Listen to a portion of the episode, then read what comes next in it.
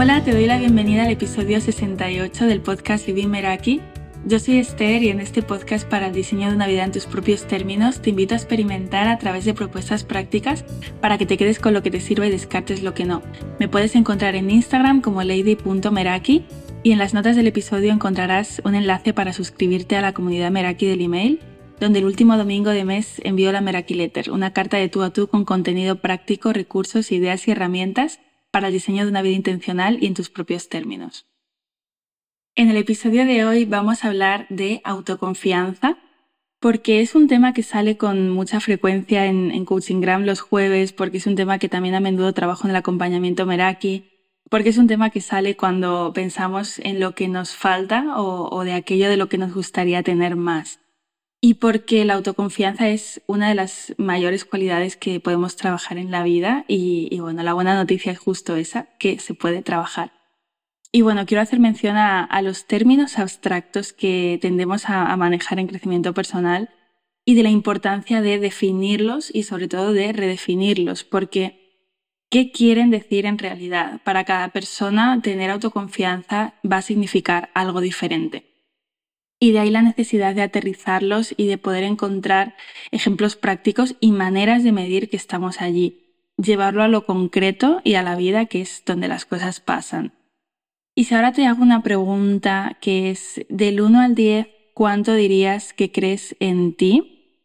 Bueno, en la propuesta práctica te haré esta y otras preguntas, pero si consideras que no crees en ti puede ser por varias razones. Puede que la historia que te estés contando sobre ti misma no sea lo suficientemente fuerte. Puede que en el momento en el que escuchas esta pregunta recuerdes episodios de tu vida en los que sentías que no tenías autoconfianza. Puede que te estés haciendo las preguntas equivocadas, que estés confundiendo la confianza con la competencia o que creas que necesitas hacer algo concreto o seguir unos pasos para poder creer en ti. Me encuentro a menudo con mujeres que quieren trabajar en su autoconfianza y a mí me parece arriesgado trabajar esto sin preguntar y sin saber qué significado tiene esta palabra para ellas. Porque de pronto en dos procesos con dos mujeres diferentes, para una de ellas autoconfianza se materializa en no posponer el despertador por la mañana y para otra conducir sola a, otra ciudad y para otra poder dar una conferencia o crear un taller. Entonces es importante que definas autoconfianza y que también tengas claro qué tiene que ocurrir en tu vida para saber que estás ahí. Porque a veces nos decimos casi por inercia, eh, no tengo autoconfianza o no tengo autoestima y en realidad la regla, la condición de lo que tiene que pasar para creer en ti no está definida. O también puede pasar que existan asociaciones negativas sobre el hecho de creer en ti, como que sea arrogante, prepotente, esto también me lo he encontrado, el, no permitirse afirmar que la autoconfianza es importante por esas asociaciones y por no querer identificarse con ellas. Así que una pregunta que te puede ayudar a aterrizar aquello que tiene que pasar para darte cuenta de que estás confiando en ti es ¿qué harías si tuvieras más confianza en ti misma? Si ahora mismo, con una varita mágica, la autoconfianza aparece de lleno en ti, ¿Qué harías hoy que no estás haciendo? Y escribe todo lo que salga, porque lo que escribas va a ser concreto, se va a poder medir y nos vamos ya del mundo abstracto. Para mí la autoconfianza es eh, creer en, en mis capacidades, en mis ideas, pensamientos, habilidades, decisiones, acciones. Es poder ser yo. Es poder lidiar con la incertidumbre y la vulnerabilidad para hacer lo que me digo que quiero hacer y ser fiel a mí misma independientemente de mm, lo de fuera, de lo que otros puedan pensar. Y esto engloba, por supuestísimo, equivocarme, engloba el riesgo y, por tanto la ausencia de certezas. Para mí creer en mí es, una elección que hago y un compromiso activo, muy activo con la incertidumbre.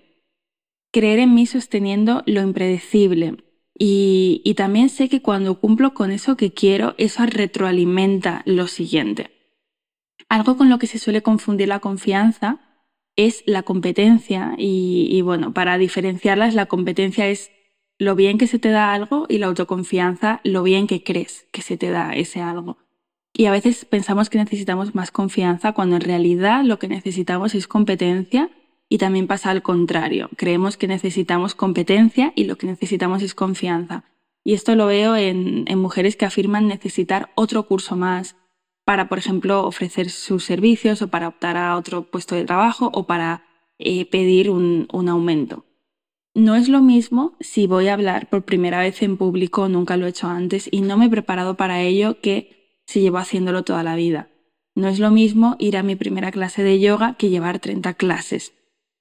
Podemos desarrollar la competencia desde la confianza y equivocarnos desde la confianza, aprender desde la confianza, si elegimos sostener la incertidumbre de lo que ocurra en el proceso. Para mí este, este paso es indispensable lo que a veces eh, esta falta de competencia nos frena. ¿no? Si, por ejemplo, es la primera vez que voy a ir a una clase de surf, pues puedo ir sin confianza pensando que las demás personas ya tienen un nivel alto y como yo no lo tengo, pues em, me puedo negar la oportunidad de, de hacerlo. Pero esas personas que están allí, independientemente del nivel que tengan, han pagado el peaje de esa primera clase, de esa segunda clase, de la tercera clase. Con esto lo que quiero reflejar es que en todas las disciplinas en las que nos queramos formar o allí donde queramos recorrer un camino, metas que queramos lograr, pueden faltarnos práctica o competencia y, no podemos ponernos esos estándares de perfección, ¿no? De nuevo, no es lo mismo la clase 1 que la clase 10 y en el proceso irás progresando y ganando a su vez autoconfianza porque caerse es parte de aprender a, caminar, ¿no? De frase muy típica, muy cliché, pero va a haber una parte del camino donde no estemos en esa excelencia que a lo mejor estamos buscando, ¿no? Y ahí es donde necesitamos asumir que la imperfección es parte de ese camino, ¿no? Por eso muchas mujeres que tienden al perfeccionismo procrastinan en este punto.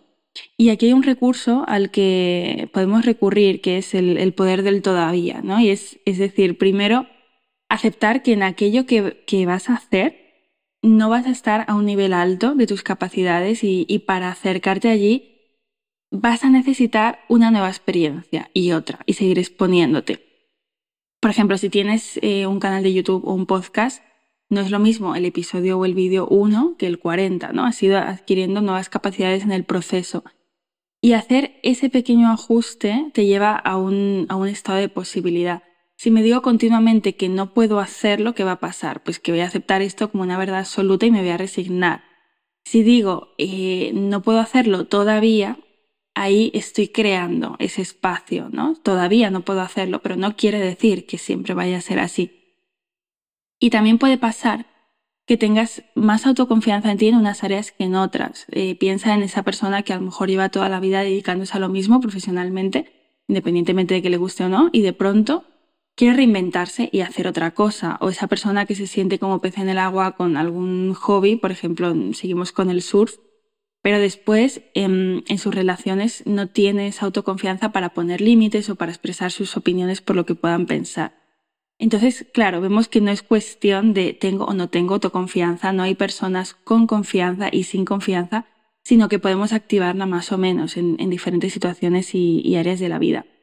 Y sobre la pregunta que te hacía antes de qué harías si tuvieras más confianza en ti misma, tal vez te des cuenta de que eh, la mayoría de tus respuestas han ido enfocadas a lo mejor en un área en concreto o puede ser que no.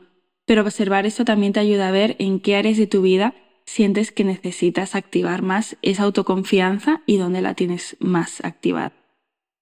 Cuéntame el Robbins en su libro El poder de los cinco segundos que las acciones valientes del día a día como salir de la cama, ser capaz de decir no, tomar una decisión, pueden crear un efecto dominó que, sea un cambio realmente potente en tu vida. Son pasos pequeños, pero la recompensa es esa confianza. Y ella propone que explores la confianza en ti y ganes seguridad a través de esos actos cotidianos de valentía del día a día. La regla de los cinco segundos es, es muy sencilla. Ella dice que cuando surja la oportunidad, no lo pienses y hagas una cuenta atrás. 5, 4, 3, 2, 1 y acción, decidir. Y esto evita que procrastines y que no te cuentes excusas y te las creas. Por ejemplo, en el caso de levantarte por la mañana, suena el despertador, en lugar de quedarme en la cama pensando, me levanto, no me levanto, tengo sueño, ¿qué hago? Un ratito más. Pues 5, 4, 3, 2, 1 y salir de la cama. O sea, esto sería en la práctica eh, la regla de los 5 segundos. Y, hacer esto en lugar de, centrarnos en algo más grande eh, nos lleva a entrar en una dinámica que nos hace ir subiendo escalones poco a poco, ¿no? Utilizar esa cuenta atrás en las cosas más pequeñas y, esto sumado en el tiempo, eh, ver que, esos momentos en realidad no son tan pequeños, que están creando un impacto, ¿no? Imagínate qué diferencia puede hacer si ahora mismo estás em, pues poniendo la alarma media hora, ganar esa media hora al día a raíz de hacer eh, esta cuenta atrás y activar tu autoconfianza. Porque al final la confianza se construye y se refuerza con acciones a lo largo del tiempo, ¿no? Si, si te ves como una persona que es capaz de levantarse por las mañanas a la hora que se propone, pues eso va a alimentar que te veas también como la persona que puede hacer otras cosas después, ¿no? Para mí, por ejemplo, eh, fueron actos de, autoconfianza empezar este podcast, eh, reinventarme y trabajar para mí, apuntarme a teatro en su día, a yoga también, pero también en, actos del día a día, como cuando, por ejemplo, hablo del acompañamiento Meraki con la seguridad de que lo que ofrezco va a ayudar a la persona que tengo delante, cuando estoy haciendo mis sesiones de acompañamiento, cuando voy a una clase de yoga de un nivel más avanzado o de un estilo que nunca he practicado antes. Eso es algo del día a día. ¿Y esto siempre ha sido así? Claro que no. O sea, para todo dudé en un inicio y en todo hubo repetición, desarrollo de la competencia, exponerme una vez más y otra y otra. Y haces crecer tu autoconfianza en la medida en que confías en, en esas habilidades personales que tienes y en la medida también en que te vas sintiendo segura en la incertidumbre de lo desconocido. Y bueno, no podía grabar este episodio sobre autoconfianza sin hablarte de Amy Cuddy, autora del libro El poder de la presencia y también tiene una TED Talk muy conocida. Voy a dejar los links en la descripción del episodio. Amy es psicóloga social especializada en el estudio de, emociones y comunicación no verbal y es conocida por la pose de poder. Ella eh, y su equipo demostraron que adoptar una postura en la que pretendemos sentirnos seguros logra que nuestros pensamientos, sentimientos y fisiología se estén transformando en tiempo real. Aunque el enfoque inicial surja de la desconfianza, de la inseguridad, un cambio de postura induce a un cambio en nuestro sistema mente-cuerpo. Y las poses en las que estamos mostrando los brazos separados del cuerpo o que hacen que avancemos el tronco, pues poner las manos en la nuca, apoyarnos eh, en la mesa con los brazos firmes, son esas poses de poder y a mí cuenta cómo manteniendo la pose de poder por varios minutos, que puede ser eh, tener los, em, los, brazos en, en jarra, eh, a lo Wonder Woman, pues la bioquímica de, de tu cuerpo cambia. Cambia reduciendo los niveles de estrés y aumentando la testosterona asociada a la confianza. Sin embargo, cuando nos sentimos eh, derrotados, impotentes, el cuerpo se encoge y se, contrae y el sistema nervioso empieza a activar estados de, agobio, de amenaza e inseguridad. Y cuando nos sentimos confiados, seguros, pues pasa lo contrario, ¿no? El cuerpo se ensancha y la postura se, abre. Y esto es algo que puedes comprobar eh, ahora mismo. Y, si quieres activar la confianza, eh, tienes que usar ese poder personal para centrarte en la fisiología de tu cuerpo. La fisiología del cuerpo es importante, pero también en esta tríada eh, están el lenguaje y el foco, que también con a, crear ese estado de autoconfianza. Tu lenguaje, lo que te estás contando, eh, si te estás diciendo no va a salir bien, qué van a pensar, qué van a decir, presta atención a cómo te hablas, asegúrate de no ser tu crítica más dura, porque tu lenguaje, al final, eh, cuando te lo crees, eso tiene un impacto. Igual que el foco. El foco es aquello a lo que estamos prestando atención. A lo mejor yo quiero estar en un estado de autoconfianza, pero pienso en aquella vez que fui a una clase, que sentí que hice el ridículo o hice una presentación y no asistió nadie. Entonces eh, es importante acudir a, esta tríada para eh, poder estar alineados con, esa emoción que queremos crear. ¿no? En este caso, que en la autoconfianza, pues ya a lo mejor si estoy mirando al suelo y paso de mirar el suelo a mirar al frente, eh, es un paso para poder activarla desde, desde la parte fisiológica.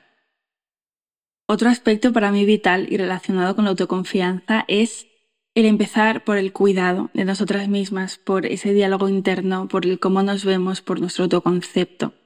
Porque cuando eres consciente de que tu voz, tu opinión, tus necesidades importan, vas a actuar conforme a eso, con esa confianza de darte el permiso de pedir lo que necesites, de no poner tus necesidades en el último lugar.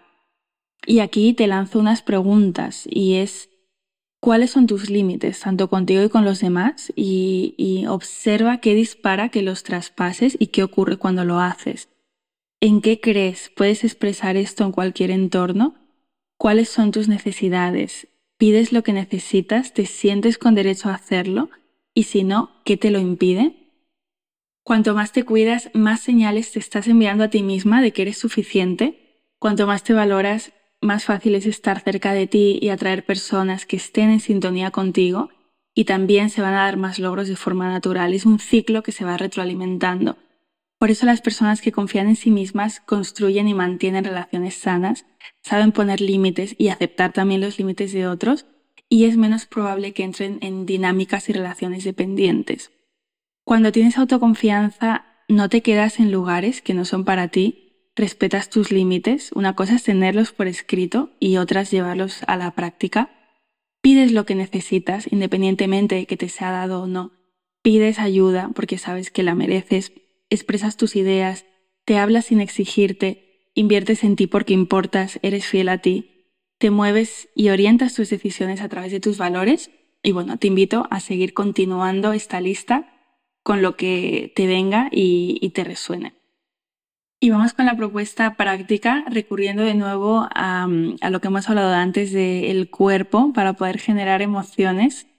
Así que quiero proponerte que puedas hacer un pequeño ejercicio ahora mismo para activar tu autoconfianza, para mm, pasar de, de una emoción a otra.